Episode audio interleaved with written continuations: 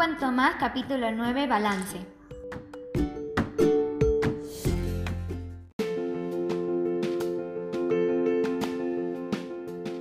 Más que una meta, un proceso.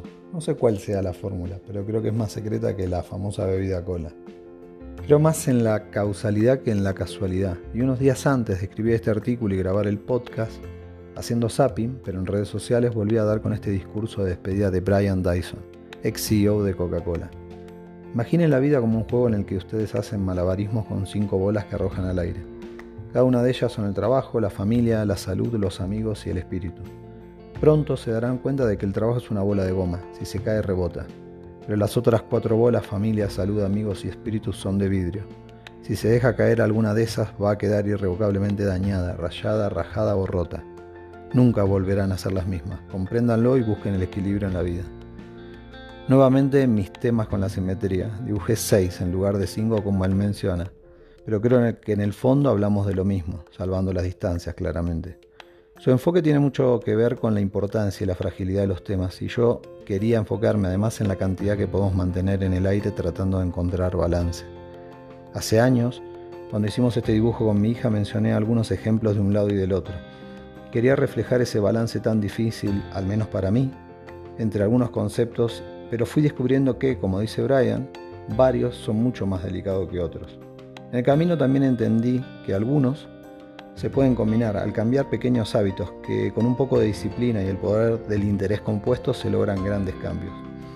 A veces no lo recordamos, pero tenemos tiempo y energía limitados, por lo que es importante definir la cantidad de temas que mantenemos en el aire. Podemos ir cambiando las prioridades, pero al final no creo que podamos dejar crecer mucho la lista si realmente vamos a buscar el equilibrio sin que ninguna vaya al piso, sabiendo además que algunas se pueden dañar mucho arrancando por lo que podemos controlar un poco más.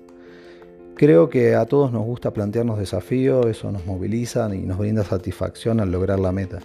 Pero también necesitamos descanso, no solo a nivel físico, sino mental. Equilibrio entre la mente y el cuerpo, o dicho de otra manera, tener salud en general. Por mucho tiempo los puse a competir entre sí. Siempre me gustó hacer deporte, pero a su vez eh, me gusta aprender otros temas. Entonces la tecnología simplificó la convivencia. Comencé a escuchar audiolibros y podcasts al mismo tiempo que hacía deporte. Obvio no aplica para todos, pero, pero de gran ayuda para varios.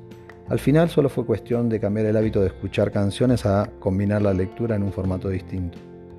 En cuanto al equilibrio del trabajo y la familia, creo que nadie duda cuál es más importante, pero a la hora de manejar los tiempos y las responsabilidades, las cosas comienzan a mezclarse. En mi caso trato de meterle pasión a todo lo que hago, por lo cual siento el peso de cumplir con los desafíos y las responsabilidades que eso conlleva. Entonces, por momentos me vuelco a invertir mucho tiempo en el trabajo. Durante la pandemia, terminé a entender que no tenía que ver solo con estar en casa, dado que estando allí muchas veces no estaba del todo presente, y siendo muy sincero es una de las cosas que quiero cambiar. Creo que todos hemos pasado por esto en algún momento, en ocasiones por tiempo determinado, pero cuando eso se prolonga es donde se siente la pérdida de balance y comenzamos a experimentar el famoso burnout. O como decimos en español, estoy quemado. Pero ¿qué es el burnout? Es un estado de agotamiento emocional, físico y mental causado por el estrés excesivo y prolongado. Ocurre cuando alguien se siente abrumado, emocionalmente agotado e incapaz de satisfacer demandas constantes. A medida que el estrés continúa, comienza a perderse el interés y la motivación que llevaron a asumir un determinado rol. Como decía antes, la fórmula de balance parece ser algo ultra secreto, pero creo que con algo de pausa y tomando un poco de distancia a los temas podemos hacer algunas cosas para equilibrar. Algunas veces son simples cambios de rutina, de inicio, de fin de día, manejar mejor la conexión 24x7 al móvil y darnos algo de tiempo para una pausa y despejar la mente. Cada uno sabrá qué es lo que le puede hacer bien y cuándo es momento de activar las alarmas de pausa. Recuerdo que hace unos años, trabajando en una empresa, tenía un amigo, Gastón, que pasaba frente a mi escritorio y me hacía la señal de la lágrima. Literalmente simulaba la lágrima cayendo por el ojo. Alarma de ir a tomar un café, más leche que café. Al final era un concepto simple para romper la rutina y dar un respiro. Burnout Prevention. Todo suma, dice el dicho, pero algunas cosas restan. Cuando somos jóvenes no lo vemos tan importante, pero cuando pasamos los 40 y las rodillas no son las mismas después de aquel partido lo comenzamos a descubrir. A todos nos gustan las maratones de Netflix, pero el día siguiente la pasamos bien en alguna fiesta, asado, barbacoa, lo que sea que hagamos eh, para vernos con amigos, pero a la hora del regreso la lista sigue, no es cuestión de dejar de hacer, porque al final son los temas importantes que nos dan sentido, el punto es encontrar el equilibrio sano. Tampoco creo que sea bueno ser fundamentalista sobre el tema, muchas veces vale la pena alguna excepción.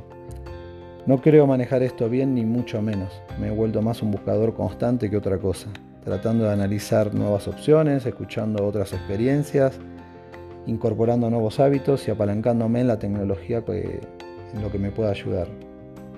Algunas veces escuché a alguien que admiro contando una historia personal vinculada al equilibrio o balance, una analogía entre sus responsabilidades, que eran muchas, y una actividad de su hijo. La emoción en su voz y su conclusión sobre que ambos hacían lo mismo pero en distintos ámbitos me pareció una analogía perfecta para entender que el balance tiene un significado distinto para cada uno. Al final cada uno sabrá cuáles y cuántas bolas lanza al aire, pero espero que todos puedan encontrar ese balance que nos permite disfrutar el viaje. Seguimos echando el cuento en capítulo 10, Mentor y Coach.